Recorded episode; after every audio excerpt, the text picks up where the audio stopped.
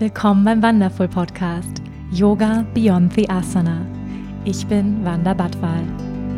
Ich freue mich, gemeinsam mit dir die faszinierende Welt des Yoga, der Spiritualität und persönlichen Weiterentwicklung zu entdecken, zu hören und zu erfahren, wie wir mehr Liebe, Balance und Erfüllung in unserem täglichen Leben integrieren können. Schön, dass du hier bist.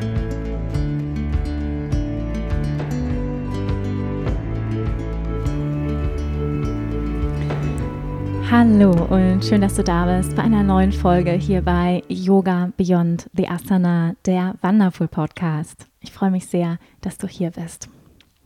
Ich habe heute einen ganz besonders lieben Herzensmenschen hier bei mir zu Gast. Sie sitzt gerade neben mir hier auf der Couch in Portugal.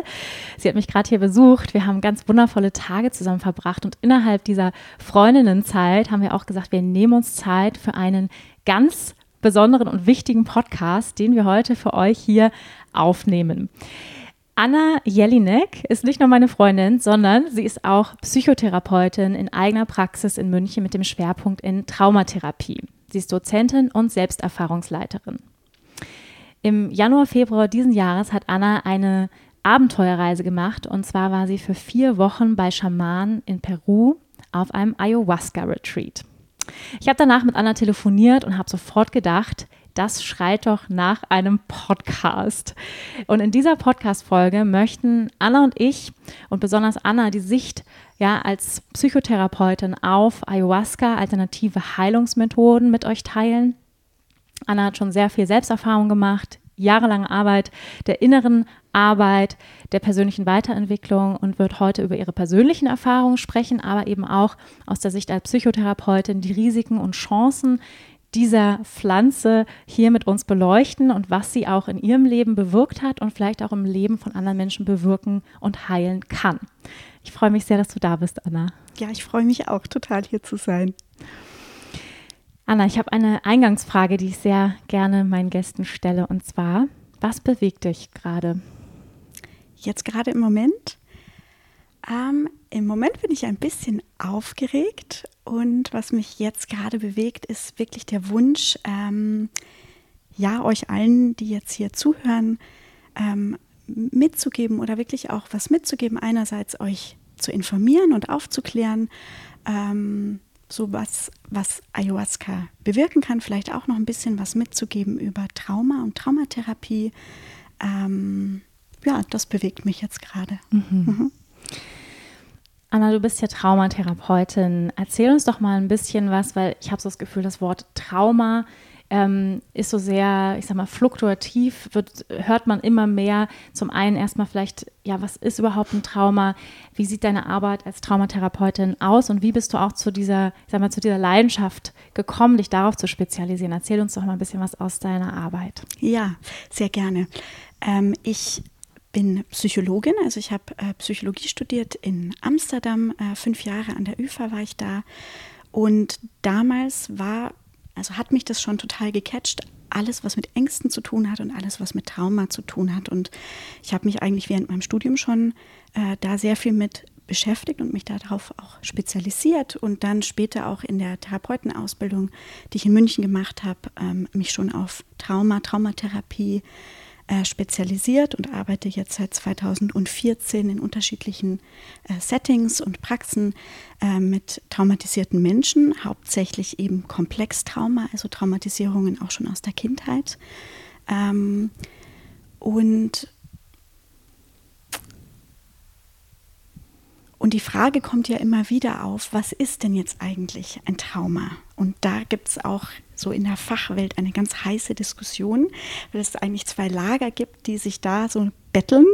Ähm, und zwar einerseits das Lager, das so festhält an den Kriterien der WHO, also dass wir, ähm, um ein Trauma ein Trauma zu nennen, quasi ein Ereignis brauchen, das bei fast jedem Menschen quasi eine tiefgreifende Erschütterung hervorrufen würde mit Beispielen wie Naturkatastrophen, zwischenmenschliche Gewalt und so weiter. Also da ist das ganz klar definiert. Ist das jetzt ein Trauma oder ist das kein Trauma? Ähm, diese Definition greift aber so ein bisschen zu kurz. Äh, ich habe in der Praxis sehr viele Menschen, die nicht ein klassisches Trauma erlebt haben und dennoch eindeutig äh, Symptome von Traumafolgestörungen auch zeigen.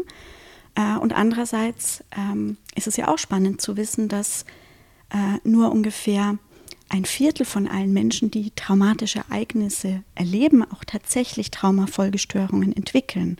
Also ganz viele Menschen, die erleben wirklich sehr, sehr traumatische Dinge ähm, und die sind aber nicht davon traumatisiert. Also die stecken das irgendwie weg. Ähm, und deswegen finde ich persönlich eigentlich äh, die Definition, die Gabor Mate gibt, also äh, dieses, also Trauma ist nicht, ähm, was dir passiert, sondern Trauma ist das, was in dir passiert als Reaktion auf ein traumatisches Ereignis. Ähm, und zwar in dem Moment, in dem du nicht Verbundenheit spürst. Ja, also das, was uns am meisten schützt, eine Traumafolgestörung zu entwickeln nach einem Trauma, ist die Verbundenheit mit uns selbst und die Verbundenheit zu wichtigen Menschen. Äh, und dass ich quasi in dieser Verbundenheit mir dann auch das verarbeiten kann. Ja, und, äh, und das ist eigentlich das Ausschlaggebende oder das ist das, wie ich für mich eigentlich inzwischen Trauma definiere und wie mhm. ich in meiner Praxis auch äh, mit Trauma dann arbeite. Also es hat ganz viel mit dieser mangelnden Verbundenheit zu tun, ähm, weswegen dann so ein Ereignis zu einer Traumafolgestörung wird. Mhm. Wie bist du denn jetzt von, ich sag mal, auch von diesem Hintergrund ähm, deiner Arbeit darauf gekommen, zu sagen, ich mache jetzt selber mal eine solche intensive Reise und ähm, ja, auf so eine Abenteuerreise in ein Ayahuasca-Retreat nach Peru? Wie, wie ist es dazu gekommen? Ja, ich glaube, da waren zwei Dinge ausschlaggebend. Erstens war ausschlaggebend, dass ich in meiner Praxis ein bisschen, kann man sagen, ausgebrannt oder leicht ausgebrannt bin. Also ich habe eine gewisse Frustration erlebt, dass ich mit den Methoden, die ich gelernt habe und mit den Methoden, die ich angewendet habe mit meinen Patienten, denen zwar schon gut helfen konnte und ich konnte auch vielen Patienten helfen, ähm, wirklich stabiler zu werden, sich besser regulieren zu können. Äh, und dennoch habe ich gemerkt, ähm, gerade bei den sehr schwer traumatisierten Menschen, stockt es an so einem Punkt. Also ich konnte die immer nur zu einem Punkt bringen, dass es denen besser geht. Ich konnte die aber nie an den Punkt bringen, dass sie sagen, boah, ich bin jetzt wirklich happy und ich bin wirklich zufrieden und ich kann jetzt wirklich mein Leben so in vollen Zügen auch genießen. Also so dieses, denen ging es nicht richtig gut, mhm. äh, wenn die bei mir eine Therapie abgeschlossen hatten. Und das war so eine Frustration, wo ich gemerkt habe, ich möchte eigentlich gerne irgendwie noch mehr bewirken können. Mhm. Und mit den Methoden, die mir zur Verfügung stehen, bisher erreiche ich das nicht. Äh, und das andere war so, ähm, ja, mein eigenes Leben zu dem Zeitpunkt, also das war ja kurz davor war äh, Corona, der Lockdown, äh, da hat sich in meinem Leben auch noch mal einiges so zugespitzt. Äh, meine Beziehung ist gescheitert. Ich habe die Entscheidung getroffen, eine Auszeit zu nehmen und mich so ein Jahr noch mal auf mich zu fokussieren. Äh, und in dieser Auszeit ähm, habe ich eine ganz wichtige Doku gesehen, auch von Gabo Mate. Also alle von euch, die die mhm. noch nicht kennen, kann ich das wirklich von Herzen empfehlen. Gabo Mate, The Wisdom of Trauma. Äh, und ich habe diese Doku mir angeschaut und er berichtet eben oder also er beschreibt äh, eben auch ähm, von eigenen Ayahuasca-Erfahrungen in Peru. Und manchmal hat man das ja so im Leben, dass man so merkt, okay, and that's it. Also in dem Moment war für mich klar, okay, und ich werde jetzt nach Peru gehen und ich möchte diese Erfahrung selber auch einfach machen. Ähm, und so ist, so ist das dann eigentlich entstanden. Mhm. Ja, magst du uns vielleicht so ein bisschen erstmal erzählen, weil ich glaube, einige haben vielleicht das Wort schon Ayahuasca gehört. Ähm, ich sag mal, diese ganzen ähm, Begrifflichkeiten der in Anführungsstrichen Medizin, also pflanzlichen, Medizin, pflanzlichen Stoffe, die bewusstseinserweiternde Erfahrungen kreieren können. Also hier in Portugal ist es ja sehr, äh, ich sage jetzt mal sehr äh, hip. hier ist wirklich am laufenden Band, irgendwie sind hier Ayahuasca-Zeremonien, äh, da wird irgendein Frosch sich initiiert, äh, Pilze werden zu sich genommen.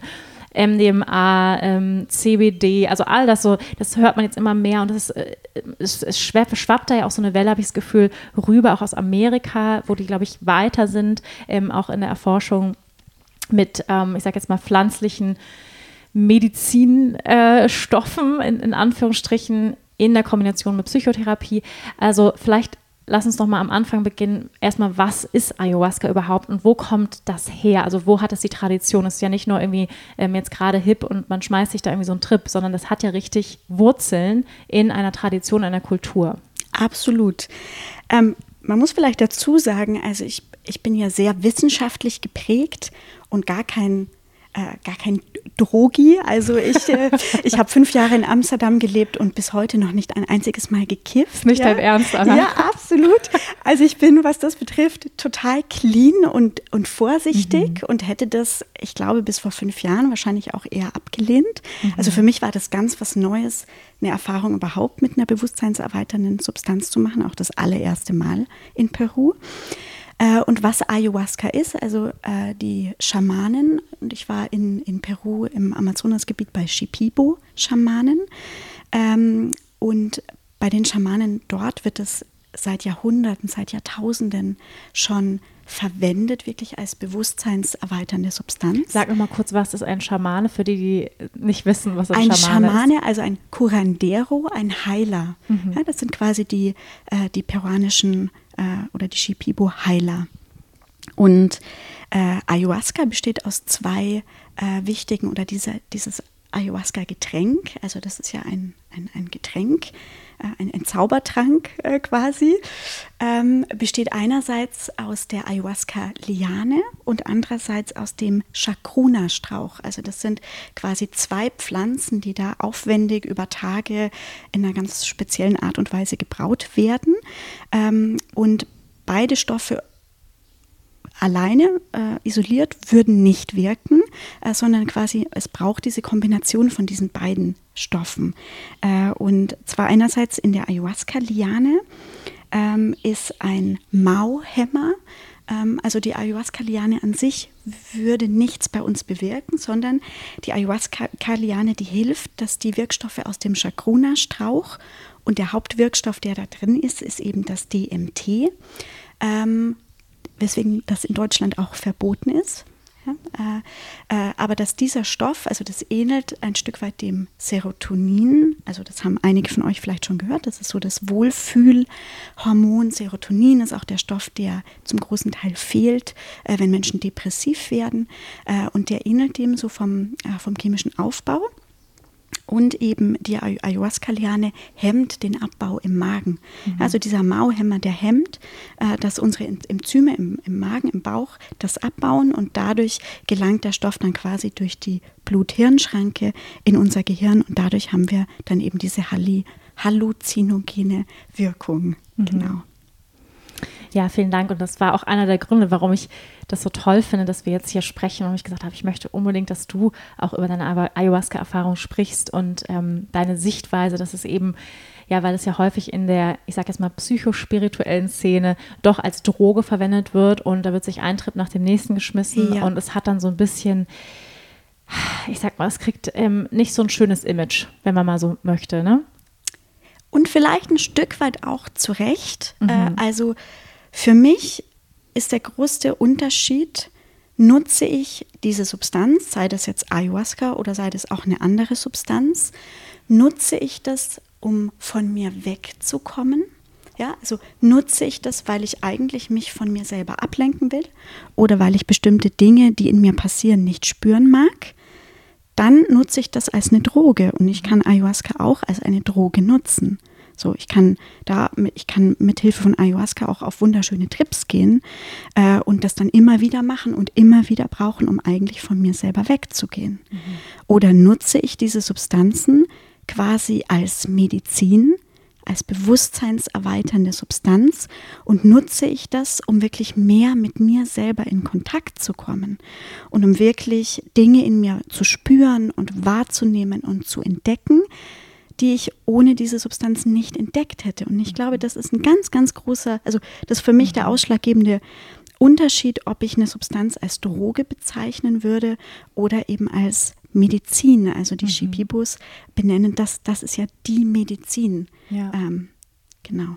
Ja, das finde ich einen ganz, ganz wichtigen Punkt. Und ich glaube, das gilt ja nicht nur für Ayahuasca, sondern für alle möglichen bewusstseinserweiternden Substanzen. Ne? Äh, in welchem Bewusstsein benutze ich das jetzt oder nutze ich das, um bestimmte Erkenntnisse zu erlangen oder oder. Man kann auch zum Beispiel Yoga praktizieren, um von sich wegzukommen. Mhm. Ja? Also kann man auch machen. Absolut. Ja, also ja. das ist interessant. Ja, man ja. kann einfach sehr viel, äh, sag ich mal, exercisen und, und aber gar nicht wirklich in Verbindung sein mit sich und nicht wirklich hinspüren. Ja. Das ist auch möglich. Ja, und, ja. und das ist ja genau der Unterschied zwischen Sucht. Mhm. Ja, also ich kann ja alles süchtig nutzen. Ich kann ja auch Sport süchtig nutzen. Richtig. Ich gehe dann immer wieder auf Bergläufe oder Triathlon. Ja? Ich nutze mhm. das, um von mir abzulenken oder mhm. ich nutze Sport und auch in die Berge zu gehen. Ich nutze Yoga, um mit mir in Verbindung zu kommen. Und das ist, und das ist der fundamentale Unterschied. Ja, ja finde ich ganz wichtig. Ähm, ich glaube, dabei ist ja auch ganz wichtig, wenn es jetzt ja um Ayahuasca-Rituale geht, in welchem Setting man das macht. Magst du mal so ein bisschen beschreiben, mhm. wie das Setting da war? Weil das wäre sowas, ähm, also ich habe die Ayahuasca-Erfahrung auch noch nicht gemacht und ähm, ich bin auch äh, kein Drogi und war auch immer, ich hatte auch immer Angst davor. Ich habe die Kinder vom Bahnhof Zoo damals gelesen. Meine Eltern haben mir das hingeknallt, als ich 13 war und damit war die Sache gelaufen. Also sehr strategisch, sehr, sehr gut, ja. Ähm, und bin da auch sehr vorsichtig mit so etwas. Und ähm, für mich käme es nur in Frage, wenn das auch in einem solchen, sag ich mal, rituellen, traditionellen Setting stattfindet. Magst du mal so ein bisschen erzählen, wie, wie das war? Also ja, also absolut. Ich denke auch, wenn ihr darüber nachdenkt, so eine Erfahrung zu machen, das A und O ist wirklich ähm, das mit Menschen zu machen, denen ihr vertrauen könnt und die auch wirklich gute Absichten haben. Mhm. Ja, das ist inzwischen ein gewisser Hype auch geworden. Einige Hollywood-Stars berichten ja auch so von ihren Ayahuasca-Erfahrungen und da ist ein gewisser Ayahuasca-Tourismus, der auch Schön. Äh, jetzt nicht nur in Südamerika, aber auch Zentralamerika, auch in mhm. Costa Rica kann man ja wirklich auch einfach mal so buchen, ja. äh, zwei Tage oder mal drei, drei Tage mit zwei Trips und dann sind es vielleicht noch unqualifizierte Menschen, äh, die das machen. Das würde ich euch nicht empfehlen, sondern ich glaube, das Ausschlaggebende, ich habe da auch lange recherchiert, äh, bis ich eine Organisation gefunden habe, habe, wo ich so das Gefühl hatte, da kann ich vertrauen und die sind wirklich, ähm, die machen das wirklich richtig gut. Wo ich gelandet bin, ist die ayahuascafoundation.org. Mhm. Mir hat es natürlich total gut gefallen mit meinem wissenschaftlichen Background, dass die auch Studien äh, betreiben. Also die forschen auch zusammen mit zwei Unis äh, in, in Großbritannien ähm, nach den Wirkungen. Äh, das war für mich so der, der, der, der ursprüngliche Catch quasi. Das Ausschlaggebende ist, dass äh, Menschen äh, dass quasi der, der Curandero, also der, der die Zeremonie leitet, ähm, wirklich gut ausgebildet ist. Ich glaube auch, dass Westler, die wirklich lange äh, bei Curanderos gelernt haben, das hervorragend können. Also das müssen jetzt nicht äh, Peru, Peruaner oder wirklich sch indigene Schamanen sein. Ähm, aber wichtig ist, dass dass dieser Spirit, also dass dieses Verständnis auch da ist und auch die Fähigkeit, so eine Zeremonie auch wirklich energetisch zu halten. Mhm. Äh, also das ist nicht nur so, dass man das trinkt und dann geht jeder so auf seinen Trip, sondern das ist wirklich ein, ein Ritual, eine Zeremonie, äh, wo der Curandero, Curandero auch viel von diesen Energien einfach hält. Mhm. Und ähm, dass ihr auch versteht, wie das so abgelaufen ist. Also äh, ich war vier Wochen auf einem, in einem Retreat Center äh, mitten im Amazonas Amazonas, also komplett weg von der Zivilisation. Äh, also wir hatten auch vier Wochen kein Handy zur Verfügung, kein WhatsApp, ähm, was so meiner Familie auch echt schwer gefallen ist, der Gedanke, dass ich jetzt einfach vier Wochen nicht zu erreichen bin. Ähm, und gleichzeitig schon auch ein bisschen Luxus. Also jeder hatte sein eigenes Zimmer. Äh, wir hatten, wir konnten duschen, warmes Wasser. Also es war schon auch so ein gewisser Luxus eben in dieser Einfachheit Kite. Äh, und wir waren acht, ähm, acht Teilnehmer an diesem Retreat, hauptsächlich US-Amerikaner, eine Holländerin, ein Däne waren noch mit dabei. Und ja, wir sind da für vier Wochen zusammengekommen, haben insgesamt elf Ayahuasca-Zeremonien gemacht, also ganz schön viel. Äh, und äh, hatten gleichzeitig aber auch noch ein Setting, also wir hatten auch einen so eine, eine Körpercleanse. Also wir haben auch ähm, wirklich unterschiedliche Medizin äh, quasi auch äh, verabreicht bekommen. Also da war wirklich so eine Reinigung äh, des Körpers auch mit, mit dabei. Also das war wirklich so quasi so ein Gesamtpaket. Mhm. Genau, und die Ayahuasca-Zeremonien, so, äh, die sind so abgelaufen, dass wir uns immer abends getroffen haben. Ähm, so ab 20 Uhr ging das los, äh, dass man erst so eine äh, so eine Weile gemeinsam in dieser Maluka quasi, also das sind diese, der Gebetsraum quasi oder wie eine, eine Yogaschala. Mhm. Ähm, da haben wir uns getroffen, jeder hatte seine eigene Matratze äh, und wir haben uns erst so ein bisschen mit einer Meditation eingestimmt äh, und dann hat einer nach dem anderen quasi das Ayahuasca getrunken äh, und dann wartet man circa 20, 25 Minuten, bis eben die Wirkung einsetzt und ja, in, in der Zeit ähm, sitzt man einfach da, ja, lauscht den Naturgeräuschen und dann merkt man irgendwann, okay, und jetzt verändert sich was in meiner Wahrnehmung. Jetzt geht es quasi los. Und in den Zeremonien ähm, war, war eben immer unser Curandero, noch zwei Hilfscuranderos, also die bei ihm quasi auch gerade die Lehre machen. Und es waren auch noch zwei Europäer mit dabei, die übersetzt haben, also die auch sprachlich übersetzt haben, aber die auch so konzeptuell geholfen haben zu übersetzen, ja, weil ich komme ja mit einem völlig anderen Background da rein. Ich komme ja mit meinem europäischen, wissenschaftlich geprägten Back Background da rein und da ist es schon sehr hilfreich, wenn Menschen da sind, die das auch so ein Stück weit übersetzen können mhm. ähm, und die da auch so das Verständnis in beide Richtungen fördern können. Mhm. Und vielleicht magst du noch mal auch was zu diesem spirituellen Aspekt sagen. Du hast ja gerade gesagt, ähm, ja, den Raum zu halten, Energie zu halten. Mhm. Also das, was ich weiß, also Ayahuasca ist ja, wird ja auch fast wie so eine Gottheit verehrt. Das ist ja nicht nur einfach so eine Pflanze, sondern das ist tatsächlich ein Spirit, der in dir wirkt und gewisse Dinge her hervorholt. Und dann gibt es aber auch noch Spirits im Außen. Ja, magst du noch mal so ein bisschen was zu dieser Spirit-Welt sagen? Also dass dieses Verständnis von, ja, also alles ist lebendig und, ähm, und alles ist verbunden. Mhm. Ähm, also das ist wirklich dieser, die, dieser, dieser schamanische Ansatz dort, dass alles also dass es ein universelles großes Bewusstsein gibt und in diesem Bewusstsein ist alles miteinander verbunden. Also jede Pflanze hat ihr eigenes Bewusstsein. Alle Pflanzen miteinander sind verbunden äh, und wir sind auch verbunden in unserem Bewusstsein. Also wir alle sind eins äh, und in der Art und Weise, in der wir eben leben, so unsere westliche Zivilisation, die schneidet ja diese Verbindungen quasi ab. Ähm, und ja, einerseits gibt es eben Good Spirits und auch Bad Spirits. Also auch haben wir wieder die Einteilung hier auch, so in gut, in gut und, und böse oder in Evil Spirits auch. Ähm, und Ayahuasca wird von vielen ja auch als Mutter Aya bezeichnet. Das ist für mich auch die Bezeichnung, die am treffendsten ist. Also es ist wirklich diese weibliche Qualität, äh, diese weibliche Qualität des Verbundenseins, des Verbindungbringens, ähm, auch diese Fähigkeit nach innen zu schauen, wirklich zu spüren, zu fühlen, ähm, genau, also all diese weiblichen, ja, also auch Gemeinschaft zu stiften, also all diese weiblichen Qualitäten werden eben dieser Ayahuasca-Pflanze mhm. auch zugeschrieben. Mhm. Ich habe ähm, ja von verschiedenen Freundinnen, von dir, auch eine andere Freundin von mir hat auch schon einige Zeremonien ähm, miterlebt. Ähm, ja, einfach auch den Schilderungen gelauscht. Und ich glaube, es gibt auch unterschiedliche Ansätze, wie man in eine solche Zeremonie gehen kann, sei es durch eine Meditation, durch bestimmte rituelle Gesänge, mit einer bestimmten Absicht. Magst du vielleicht einfach mal so ein bisschen was teilen? Ähm, ich glaube, bei euch war es ja auch so, ihr hattet immer eine bestimmte Intention, bevor ihr in so eine ähm, Zeremonie gegangen seid. Wie kann ich mir das vorstellen, als jemand, der vielleicht noch nie auf so einen Trip in Anführungsstrichen mhm. gegangen ist? Also Halli zu Hall, Hall. Das ist ein schwieriges Hallo Wort, gell? Halluzination, also das kann ich aussprechen, ja. Halluzigene, die da ausgelöst werden. Also wie war es bei dir? Hast du Bilder gesehen? Ich weiß, jeder empfängt ja auch anders. Manche hören vielleicht Stimmen, mhm. manche, ähm, wie, was, was war bei dir? Was ist da passiert? Also wenn das dann jetzt, sag ich mal, losgeht nach 20 mhm. Minuten. Also je nachdem, mit wem, wer diese Zeremonien leitet, ist ist auch das Setting oder die, die, die Haltung in der Gruppe eine andere. Mhm. Ja, also es gibt Zeremonien, wo Menschen wirklich aufgefordert werden, alles auszuleben, sich zu bewegen, zu tanzen, zu schreien, also dass mhm. alles so raus darf. Ähm, in, in dem Setting, das ich miterlebt habe, war das eher so eine meditative Haltung. Mhm. Also im Sinne von sich selber beobachten in dem, was man gerade erlebt.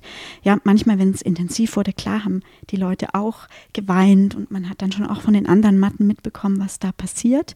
Aber die Grundhaltung war die Grundhaltung des Beobachtens, ja, des liebevollen Beobachtens, also so ähm, ja, aus der Vipassana. Ähm, mhm. Meditationsrichtung eben auch. Und wie so eine Zeremonie ähm, abläuft, ist das also das auch ganz wichtig war, das wurde uns auch so vermittelt, je nachdem mit welcher Absicht ich in diese Zeremonie gehe, kann ich selber auch mitgestalten, was da passiert. Also eine glasklare Absicht zu haben, eine glasklare Frage zu stellen, ja, wo möchte ich jetzt hin, was möchte ich jetzt irgendwie erkennen, was möchte ich bearbeiten, äh, ist ganz wichtig, weil ich damit auch lenken kann, äh, wohin die Reise geht. Ähm, bei mir waren die Erfahrungen hauptsächlich, also ich habe Bilder gesehen auch. Es ging meistens los mit Bildern.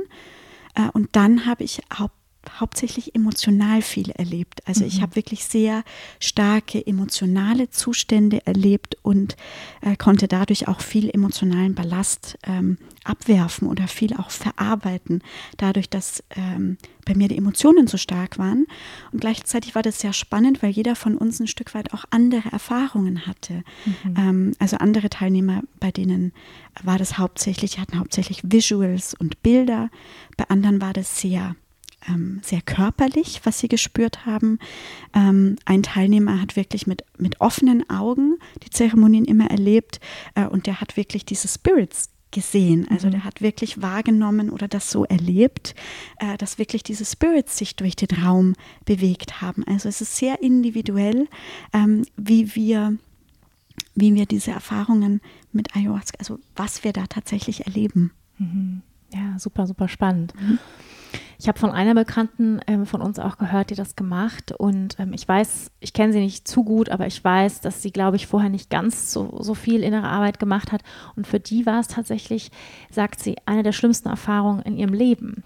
Ähm, wo würdest du sagen, ist es vielleicht nicht so ratsam, ähm, in so, sag ich mal, in eine solche Reise zu gehen oder wo kann es auch vielleicht sogar gefährlich sein, auch so für deren, ich sage jetzt mal, Seelenheil, Psyche. Also ja, wem würdest du es empfehlen und mhm. wo würdest du sagen, lieber Finger weg? Erstmal. Ja.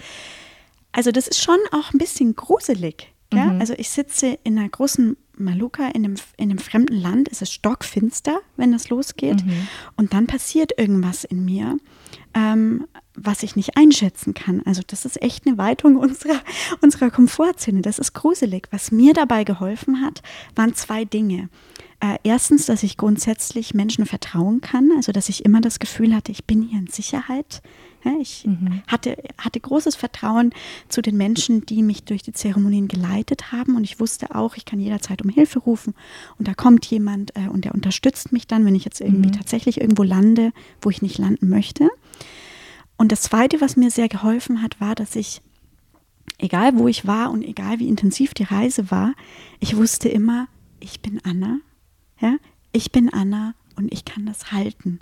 Also ich habe immer ähm, diese Verbindung zu mir selber. Auch zum Teil spürt man ja wirklich seinen Körper nicht mehr. Man löst sich ja, also man mhm. ist ja auf einmal wirklich ganz woanders. Aber ich hatte immer dieses Beobachter, ja, so das, was wir, auch wenn wir regelmäßig meditieren, wenn wir Achtsamkeit praktizieren, das ist ja auch genau die Fähigkeit, die wir in der Psychotherapie den Menschen beibringen wollen, dass ich immer im Kontakt bin, auch mit meinem Beobachter-Ich. Und das war für mich ganz wertvoll, weil dadurch habe ich mich getraut, in ganz ja, schon sehr heftige, intensive Zustände auch zu gehen, ähm, und das hätte ich mich nicht getraut, wenn ich nicht diese Sicherheit gehabt hätte. Mhm. Also ich würde sagen, was wichtig ist, ist eine gewisse Stabilität schon zu haben, Fähigkeiten, mich selber regulieren zu können, ja, sodass ich einfach auch weiß, ähm, auch wenn es mir mal schlecht geht, auch wenn ich depressiv abrutsche, auch wenn ich jetzt irgendwie eine Panikattacke bekomme, ich habe grundsätzlich die Fähigkeit, mich in solchen Zuständen zu halten und zu regulieren.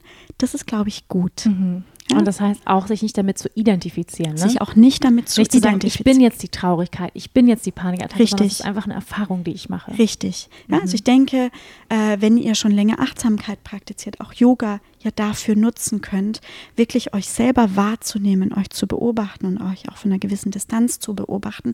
Also so eine gewisse Stabilität ist, glaube ich, wirklich von Vorteil. Mhm.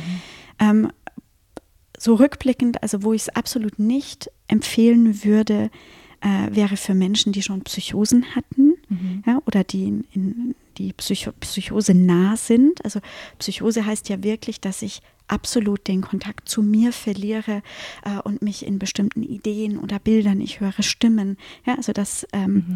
dass da schon so eine, so eine Abspaltung in mir stattgefunden hat. Ich glaube, das wäre ungünstig. Mhm.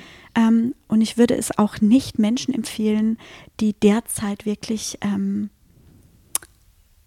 also ich würde schon Menschen empfehlen, die immer wieder mal depressiv sind, also die rezidivierende Depressionen zum Beispiel haben oder auch Menschen, die Angststörungen haben, aber nicht Menschen, die gerade aktuell eine starke Symptomatik haben. Also wenn jemand, der jetzt schwer oder mittelgradig depressiv ist ähm, oder der kaum das schafft, ins Flugzeug zu gehen, weil er Angstattacken bekommt im Flugzeug. Ja. Also mhm. der das, der schon seine Symptomatik kaum halten kann. Ich glaube, dass der nicht wirklich so davon profitiert, wie wenn so eine gewisse Stabilität mhm. schon da ist. Mhm. Magst du mal ein bisschen darüber sprechen, ähm, wie ist denn im Moment so die, oder was weißt du über die aktuelle so Forschungslage jetzt auch da wird ja in Amerika, glaube ich, gerade auch ganz, ganz viel mit geforscht mit, ähm, sag mal, pflanzlichen Substanzen und was für eine Wirkungsweise und auch was für eine, ähm, was für Heilungschancen sie haben, eben auch bei ähm, in der Psychiatrie, ähm, bei ähm, psychischen Störungen. Also wo kann das angewendet werden? Ayahuasca, in, in welcher Symptomatik, sage ich mal, und vielleicht auch andere Substanzen. Äh, was weißt du darüber? Mhm. Also ich bin ja, meine Passion oder meine Leidenschaft ist ja wirklich die Traumatherapie. Mhm. Ähm, und da tut sich wahnsinnig viel. Da tut sich jetzt auch gerade in, in den USA, also ich muss sagen, da sind die uns schon so wissenschaftlich auch immer mindestens fünf bis sieben Jahre voraus. Mhm. Die trauen sich auch einfach mehr. Die sind irgendwie auch irgendwie schneller, Sachen auszuprobieren. In Deutschland sind wir ja schon ein bisschen zurückhaltend und vorsichtig. Ähm, in der Traumatherapie ist ja, und vielleicht sage ich dazu noch ein paar Sätze, weil dann wird es auch logischer, wieso Substanzen dabei helfen können. Ähm, das Problem von Menschen, die traumatisiert sind und vor allem von Menschen, die schon in ihrer Kindheit Traumatisierungen erlebt haben, ist, dass wir, also wir erleben was Traumatisches und wir speichern das dann ab in der Art und Weise, also durch die, also wenn ich als Fünfjährige eine Traumatisierung erlebe, speichere ich das auch ab aus Sicht dieser Fünfjährigen heraus. Mhm. Ähm, und in diesem Alter haben wir ja ganz viel, also wir fühlen uns schuldig für viele Dinge. Also das heißt, wir speichern das, was passiert ist, als völlig falsch ab. Mhm. Ja, also zum Beispiel, wenn ich sexuellen Missbrauch erlebe, speichere ich das nicht ab, als der, hier hat ein Erwachsener etwas gemacht, was nicht in Ordnung ist und ich bin hier Opfer geworden, sondern wenn ich sowas als Fünfjährige erlebe, speichere ich das ab, als das ist mir, mir passiert, weil mit mir etwas nicht stimmt, weil ich etwas falsch gemacht habe, weil ich das so verdient habe. Und das ist das, wo Traumatisierungen so hartnäckig sind. Äh, und wo wir dann später, wenn wir traumatherapeutisch arbeiten und wenn wir dann ja auch Konfrontationen und Expositionen mit diesen Traumatisierungen machen, versuchen, da nochmal ranzukommen, die Menschen dazu zu bringen, das nochmal zu erleben, um das dann auf eine andere, auf eine gesunde, erwachsene Art und Weise umzubewerten. Also die umzu, das Umbewerten der Traumatisierungen ist quasi ganz, ein ganz wichtiger Schritt. Und eben auch, was sind die Grundannahmen? Was habe ich gelernt dadurch, dass ich diese Traumatisierungen erlebt habe? Und was für Grundannahmen möchte ich denn heute glauben? Also was ist denn viel ähm, funktionaler? Was, also was möchte ich denn heute auch über mich denken, was mir viel besser hilft, durchs Leben zu kommen? Ähm, und oftmals ist das schwierig, an diese alten Verletzungen hinzukommen, weil unsere Psyche ist unglaublich genial, darin uns ja auch zu schützen. Und es ist ja auch eine Schutzstrategie, zu sagen, ich schiebe bestimmte Dinge, die so krass sind, dass ich die eigentlich nicht aushalten kann, die schiebe ich so ins Unbewusste, die schiebe ich dahin, dass ich mich da gar nicht mehr bewusst dran erinnern kann.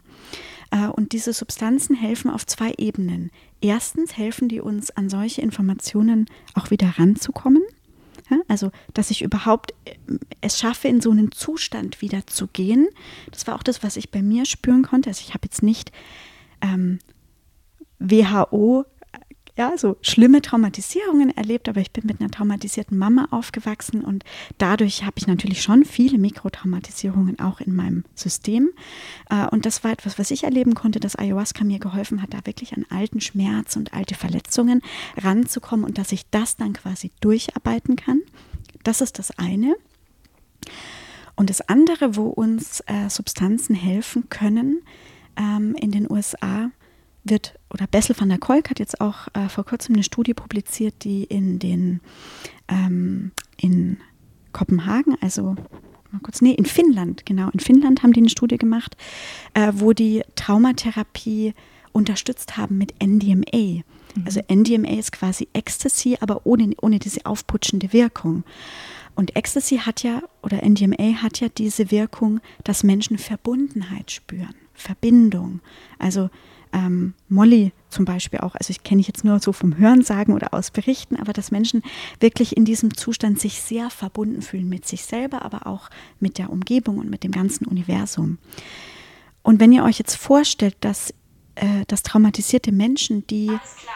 Aber dann musst du zuerst dein Gerät Wenn ihr euch jetzt vorstellt, dass traumatisierte Menschen schon ganz früh, quasi schon als Babys, die Verbundenheit mit ihren Eltern nicht spüren konnten, die haben gar nie die Erfahrung gemacht, wie es sich anfühlt, verbunden zu sein.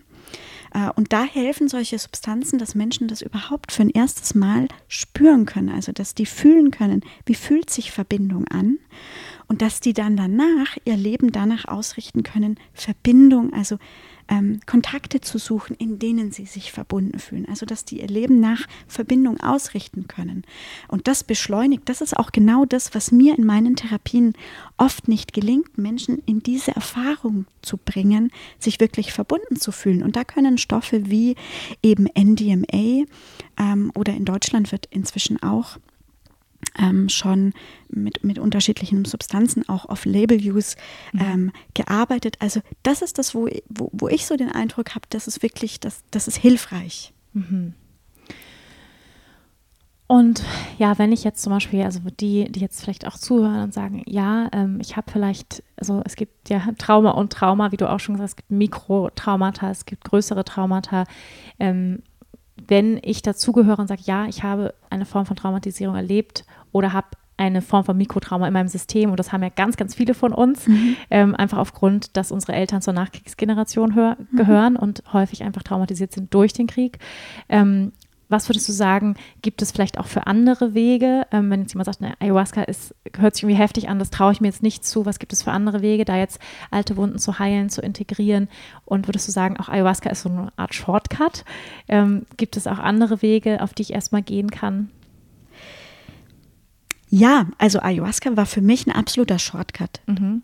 Gefühlt, also auch ich bin seit Februar wieder zurück und kann jetzt an mir selber ja auch beobachten, was sich so verändert, was sich in mir verändert ja, hat. Ja, lass uns da gleich auf jeden Fall ja, nochmal drauf eingehen. Genau, also das ist auf jeden Fall ein Shortcut. Mhm. Ähm, das Ausschlaggebende bei Traumatherapie und auch wenn ihr selber jetzt nicht ein klinisches Trauma habt, aber merkt, da sind irgendwie, da stecken schon irgendwie Traumatisierungen in mir und, und in meinem Familiensystem, dann sind es eigentlich zwei Dinge. Erstens, ähm, lernt euch zu regulieren.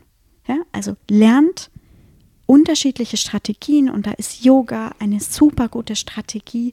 Ja, wir sprechen ja auch oft darüber, so, so, wo ich mir immer wieder denke, wow, das im Yoga, was, was du gerade erzählst, Wanda, mhm. das ist genau Traumatherapie. Mhm. Also lernt Strategien, euch zu regulieren, lernt Achtsamkeit, praktiziert Yoga, ähm, lernt, wie ihr mit starken Emotionen umgehen könnt, dass ihr, wie ihr euch selber beruhigen könnt. Ja? Also lernt ähm, auch wie ihr Frequenzen heben könnt. Also was könnt ihr tun über schöne Aktivitäten? über Atem, ja, richtig atmen, aber auch, äh, wie kann ich Freude in mein Leben einladen? Was kann ich für schöne Dinge machen?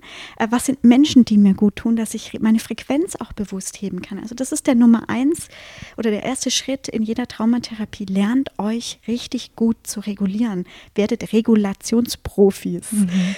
Und der zweite Schritt äh, ist quasi immer wieder auch Core-Diving zu, zu, betreiben. Ich finde den Begriff sehr schön. Mhm. Äh, also auch wenn ihr merkt, hier sind Emotionen, hier kommen Emotionen hoch, ähm, die gerade irgendwie krass sind oder die gerade auch gar nicht wirklich so passen zu der Situation. Die sind irgendwie stärker als das, was die Situation äh, jetzt eigentlich in mir auslösen mhm. sollte. Ähm, wobei ich das jetzt ohne Wertung sage, es ist einfach so, aber lernt dann auch mit diesen Emotionen zu sein und zu sitzen. Also wenn sowas kommt, sucht einen Ort, wo ihr kurz runterkommen könnt, setzt euch hin und lasst diese Emotionen einfach durch, lasst die einfach zu.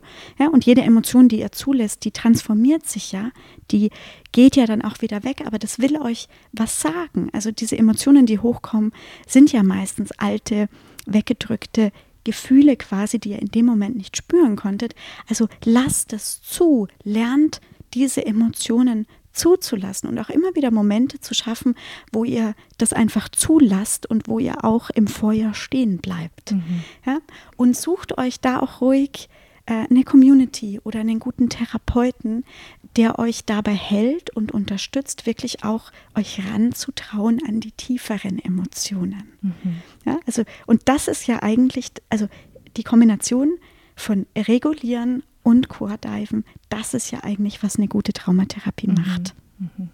Ja, ich glaube, es ist auch nochmal ganz wichtig zu sagen, holt euch unbedingt Hilfe, Unterstützung holen. Das ist ja, gibt ja immer noch, ich sag mal, Kreise in unserer Gesellschaft, wo ähm, ja, wo, wo es so Glaubenssätze gibt, wie man wenn man eine Therapie macht, dann ist man irgendwie verrückt oder irgendwie sowas. Ja, gibt es ja immer noch Leute, die sowas glauben, ja. Ähm, dabei bräuchte eigentlich jeder von uns einen guten Therapeuten an der Hand oder eine gute Therapeutin. Absolut. Äh, ja, und zum Glück werden, werden diese Überzeugungen schon weniger. Ja. ja. aber ich denke, Dalai Lama, der Dalai Lama sagt ja, wenn jeder im Alter von acht Jahren lernen würde zu meditieren, hätten wir mhm. innerhalb von einer Generation äh, keinen Krieg mehr. Und das ja, Gleiche gilt ja auch für, für, für Therapie, also für mhm. jeden, äh, sich wirklich auch intensiv mit sich selber auseinanderzusetzen und zu verstehen, warum ähm, verhalte ich mich in bestimmten Situationen so, warum werde ich aggressiv. Ja, ähm, das ist auch total spannend, weil die, also in, bei mir in den Therapien arbeite ich hauptsächlich mit Frauen. Mhm. Ja, hast du eine Idee, wo landen denn die Männer? Wo landen die, denn die, die Traumatisierten? Nicht, die gehen gar nicht erst hin. Richtig, aber wo findest du die? Beim Fußball? Die findest du im Gefängnis. Ah ja, ja. ja weil ähm, traumatisierte Männer hauptsächlich zu Tätern werden ja, und hauptsächlich diese ähm, sozusagen mit den Gefühlen so umgehen, dass sie das ausagieren. Ja? Also mhm. die Frauen, die werden häufiger wieder zu Opfern, wobei es auch nicht wenige Täterfrauen mhm. Frauen gibt. Ähm, und die Männer landen prozentual viel häufiger im Knast als in der Psychotherapie. Mhm. Ja. ja. Also dieses, dieser Appell auch an Männer, also an dieser Stelle. Auch an Männer. Geh zur Therapie. Ja, ja. Ähm, ja, ich würde gerne noch mal so ein bisschen auch auf deine persönlichen Erfahrungen kommen und was mich einfach auch total interessiert, jetzt ist das schon ein paar Monate her. Wie macht sich diese Erfahrung jetzt bemerkbar in deinem Alltag? Was würdest du sagen, hat sich wirklich verändert auch zum Positiven. Das würde mich jetzt total interessieren. Und würdest du sagen, diese Erfahrung ist auch wirklich nachhaltig? Also, weil das ist ja häufig so ein bisschen auch, was manchmal kritisiert wird an solchen, mhm. ich sag mal, Peak-Erfahrungen. Da mache ich dann eine ganz tolle Erfahrung, komme ich zurück in den Alltag, alles ist wieder beim Alten. Ja? Wie ist das bei dir? Ja. Also ich glaube, jeder, der hofft oder der mit einer Erwartung dahin geht, jetzt mache ich hier mal ja, so ein Monat Hard Hardcore Ayahuasca und äh, lasse mich da nochmal so richtig durchnudeln. ähm, und danach habe ich ein anderes Leben. Mhm. Ähm, muss ich sagen, nee, so wird das nicht funktionieren. Mhm. Mm. Also die, die, die, die, die wichtigsten Learnings für mich, und ich habe ja wirklich auch mir davor viel Zeit genommen und bin mit klaren Intentionen dahin gegangen, was ich für mich aufarbeiten möchte, wo ich hingucken möchte. Und ich würde sagen, dass ich so zwei ganz zentrale Learnings mitgenommen habe. Und erstens ähm, Verbundenheit. Äh, also ich bin ein Mensch, der Klar, mit einer traumatisierten Mama. Ja, kein Zufall, dass ich Therapeut geworden bin. Äh, aber ich habe ganz früh gelernt, ähm, dass ich ganz viel dafür machen muss, in Verbindung und in Verbundenheit zu bleiben. Und eins meiner wichtigsten Learnings als Kind war, ähm, du musst dich selber aufgeben, um Verbundenheit, also du musst die Verbundenheit mit dir selber aufgeben, um Verbundenheit mit anderen Menschen herzustellen. Und das ist natürlich auch schwierig geworden in meinem therapeutischen Arbeiten, weil ich immer, weil ich mich so stark auf meine Patienten eingelassen habe, dass ich immer mich selber auch ein Stück weit nicht mehr wahrgenommen und nicht mehr gespürt habe. Und ich glaube, das eine ganz zentrale Learning, das ich mitgenommen habe, ist, ähm, dass ich diese Verbundenheit mit allem nochmal wirklich mehr spüren konnte, also auch in so Zustände eingetaucht zu sein, wo ich wirklich ja, dieses universelle Bewusstsein und diese Verbundenheit von allem so intensiv spüren konnte, dass mich das nach wie vor begleitet. Also das ist da, ähm, das, ist, das ist auch nicht weg. Und gleichzeitig kann ich das wahrnehmen und ganz stark in Verbundenheit mit anderen gehen und ich bleibe bei mir. Das mhm. hat sich total verändert. Äh, ich bin dadurch offener geworden. Ähm, ich kann Dinge noch mehr auf mich einwirken lassen und gleichzeitig fühle ich mich wahnsinnig stabil. Mhm. So, also das ist so das eine Learning. Äh, und das andere ist, dass ich ja, dadurch, dass ich so heftige emotionale Zustände auch erlebt habe, also einerseits eine Zeremonie, die war, ähm, da war Ekel, also da, da war wirklich zwei Stunden nonstop ein ganz heftiges Ekelgefühl, auch mit den entsprechenden Bildern. Ähm, und, und Angst und auch Traurigkeit. Ähm, also war viel Teil meiner Reisen und meiner Zeremonien in einer Heftigkeit und Intensität, wie ich Emotionen vorher noch nie wahrgenommen habe. Und mir gibt es inzwischen das Vertrauen, auch das so das Vertrauen ins Leben, da wird nichts kommen. Also da wird nichts kommen in meinem Leben, was so heftig ist, dass ich das nicht emotional halten könnte. Und es gibt mir Sicherheit. Äh, also das gibt mir wirklich Sicherheit und Vertrauen, äh, dass ich nicht so mit angezogener Handbremse durchs Leben gehen muss, weil ich mich vor irgendwas schützen muss, sondern dass ich einfach weiß, egal was in meinem Leben passiert, ich habe die Fähigkeiten, ich kann das halten. Ich werde diese emotionalen Zustände aushalten können. Mhm. Ähm, und das, ja, dadurch merke ich schon, dass ich anders durchs Leben gehe. Mhm. Und gleichzeitig ähm, ist es wichtig, das auch aufrecht zu erhalten. Also ich habe einen sehr, sehr lieben äh, Freund gewonnen, den Chat aus Texas. Äh, und wir haben einmal in der Woche einen Buddy Call. Also wir te telefonieren oder äh, zoomen ähm, jeden Donnerstagabend, meine Zeit, mhm. bei ihm ist es dann Donnerstagmittag, ist für uns ein heiliger Termin, wo wir uns mhm. mindestens eine Stunde frei nehmen äh, und wirklich so immer die Woche Revue passieren lassen. Ähm, uns gegenseitig reflektieren, uns aber auch immer wieder Learnings mitgeben, also dass wir uns auch immer wieder so an diese Erfahrung äh, in Peru gemeinsam erinnern. Mhm. So, ähm, wir sagen immer, wir haben in Peru äh, we met the best possible versions of ourselves. Mhm. Ja, also ich habe ihn in einem ganz freien und wundervollen Zustand kennengelernt und er mich auch. Äh, und dieser Kontakt miteinander, der hilft uns, das quasi so auch mhm. aufrecht zu erhalten mhm. und uns daran zu erinnern. Und sowas zu haben, jetzt bei mir ist es jetzt ein, ein Mensch, äh, eine Person, äh, aber sowas zu haben, wirklich Rituale zu haben, sich regelmäßig auch daran zu erinnern oder sich so eine Zeremonie, wir haben die Zeremonien auch alle auf ähm, quasi auf, auf dem Stick mitbekommen. Wir können die uns nochmal rückwirkend auch anhören. Ist total hilfreich, das irgendwie sich immer wieder daran zu erinnern äh, und sich das auch wieder herzuholen, ist absolut hilfreich. Mhm. Ja, also es ist kein Zaubertrank und danach ist ganz magisch mein Leben anders. äh, leider muss ich euch enttäuschen, wird so nicht funktionieren, sondern funktioniert im Zusammenhang mit auch so einer Lust und so einer Freude der Arbeit an sich selber. Mhm. Ja. Ja, sehr schönes Schlusswort, Anna. Lust und Freude an der Arbeit mit sich selber. Ja, vielen, vielen Dank, Anna, dass du uns da so mitgenommen hast, auch auf deine persönliche Reise und auch aus dem, ja, auch nochmal aus dem Blickwinkel ähm, der Psychotherapie ähm, heute das Thema Ayahuasca hier mit mir beleuchtet hast. Und ähm, ja, ich fand es wahnsinnig spannend. Ich hoffe, ihr auch. Gibt es noch irgendwas, Anna, was du jetzt hier zum Schluss den Leuten mitgeben möchtest? Was ich euch zum Schluss noch mitgeben möchte. Ähm ja, also entdeckt und lasst euch darauf ein, auf diese Entdeckungsreise, dass ihr selber der bezauberndste, der wichtigste Mensch in eurem Leben seid. Ihr seid die coolste Socke in eurem Leben. äh, und dass es richtig, richtig Spaß macht, mit euch Zeit zu verbringen und dass auch die Reise euch stets mit allen Facetten, die ihr halt hier auf diesem irdischen Leben habt und die euer quasi, die auch euer Ego hier halt mitbringt, aber dass es eine unglaublich schöne Abenteuerreise ist, ähm, sich selber Schritt für Schritt immer wieder ganz neu zu entdecken und sich immer wieder ganz neu kennenzulernen. Also ich weiß, also diese Ayahuasca-Reise habe ich mir zu meinem 40. Geburtstag mhm. geschenkt und ich weiß ganz genau, zu meinem 50. Geburtstag wird da was anderes anstehen und ich, zu meinem 45. wahrscheinlich auch, aber dass ich bis zu meinem letzten Atemzug ähm, Lust habe, mich zu entdecken und mich kennenzulernen. Und diese Lust, die möchte ich euch eigentlich mhm. so mitgeben. Also nicht im Sinne von, äh, jetzt muss ich schon wieder an mir arbeiten und da muss ich auch noch hingucken, sondern dass es richtig, richtig Spaß und Freude machen kann. Mhm. Ja. Danke, Anna. Ganz, ganz wichtige Worte, wie ich finde. Und ähm, ja, für diejenigen, ähm, die jetzt vielleicht auch sagen, du hast deine Praxis in München.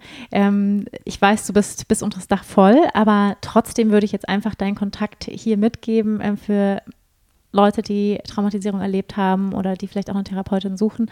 Ähm, wo findet man dich?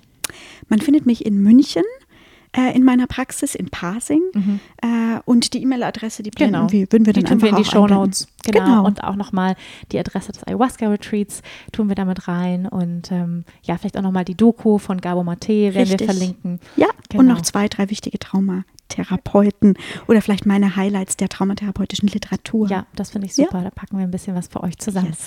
Also vielen, vielen Dank, ihr Lieben, fürs Zuhören. Ich hoffe, es hat euch inspiriert und ähm, ja, euch bewegt, diese Podcast-Folge. Und wenn sie dir gefallen hat, dann freue ich mich total, wenn du Lust hast, mir eine positive Rezession bei iTunes zu hinterlassen. Damit unterstützt du meine Arbeit und dass ich das hier kostenfrei ähm, zur Verfügung stelle. Ähm, diese tollen Interviews und ähm, Inhalte dieses Podcasts. Da würde ich mich sehr, sehr drüber freuen, wenn du dir einen Moment Zeit dafür nimmst und wenn du natürlich auch diese Podcast-Folge mit lieben Freundinnen, Verwandten, ähm, Familie teilst, ähm, die das vielleicht auch interessiert.